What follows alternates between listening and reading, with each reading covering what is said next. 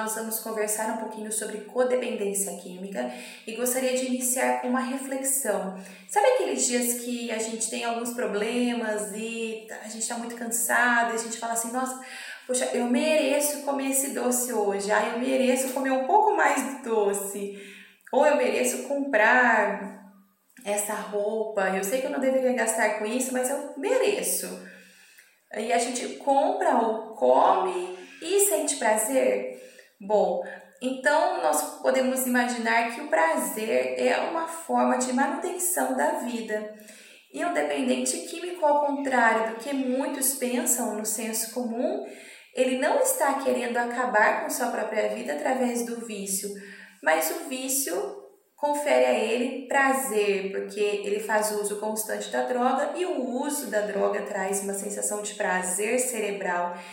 E esse sistema de recompensa de prazer cerebral mantém esse indivíduo vivo, né, é, por um tempo maior, entre aspas, do que ele acredita que viveria, porque ele não sentia prazer e a droga está conferindo esse prazer a ele.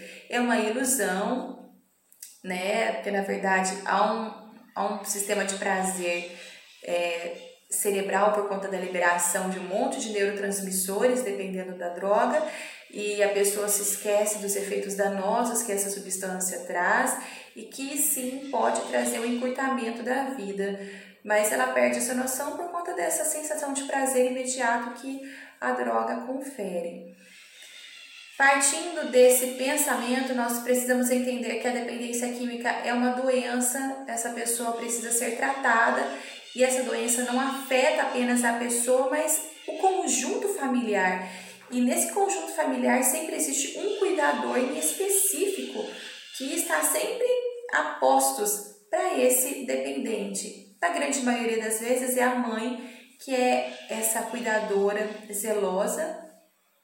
E essa mãe, ela pode acabar adoecendo junto com esse filho, ou é uma esposa, né? Isso na grande maioria das vezes. Vamos falar da maioria, da média. Então, essa mulher ou essa pessoa precisa ser cuidada porque ela pode se tornar um codependente químico, que também é um doente, porque a codependência química é uma doença que se manifesta com ansiedade, angústia e compulsividade obsessiva em relação a tudo que envolve a vida do dependente químico. Esse codependente deixa de viver a sua própria vida para se dedicar totalmente a tudo que acontece na vida do dependente. São pessoas que nunca sabem o que vai acontecer, são sempre bombardeadas por problemas, por perdas, por mudanças, é uma pessoa escrava do dependente químico, ela vive ansiosa, angustiada e sempre sentindo culpa pelo estado desse dependente, como se ela fosse a proporcionadora dessa dependência, e sente raiva do dependente, de si próprio. Ela sofre tudinho juntamente com o dependente químico, mas ela não tem o prazer do uso da droga. Então, há um vício do dependente às drogas e há um vício do codependente nos problemas que essa pessoa traz. Então, ao ponto que o dependente químico precisa da droga, o codependente químico precisa dos problemas gerados por esse dependente para que ele possa resolver, para que ele possa tentar sanar é, isso numa forma de até tentar amenizar a culpa que ele sente como o causador desses, dessa necessidade que essa pessoa teve em usar drogas. E, e a gente pensa assim, poxa, mas parece tão estranho. Agora, vejam se vocês conhecem mães ou famílias onde há um dependente químico. E encontrem pessoas que são esses cuidadores zelosos desse dependente químico. Veja se você encontra alguma, algum movimento de facilitação no uso da droga. É, essa facilitação são atitudes tomadas pelo codependente que colaboram com a continuidade da dependência química.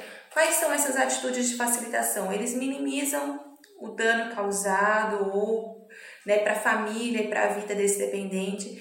Eles tentam controlar tudo da vida desse dependente químico, tentam protegê-lo, tentam assumir a responsabilidade por ele e, de certa maneira, acabam compactuando com a continuidade desse vício.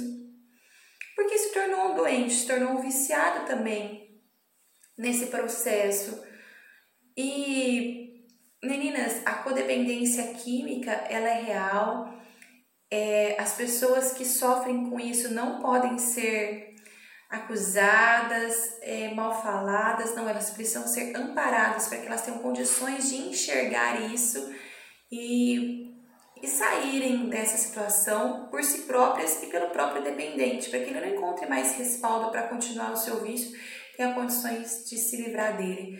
Mas também a codependência é química, ela é retrato de codependência emocional, a gente falou já sobre dependência emocional, e por vezes nós nos tornamos dependentes, viciados nos problemas que acontecem nas nossas famílias e a maioria de nós somos viciados em confusões e problemas.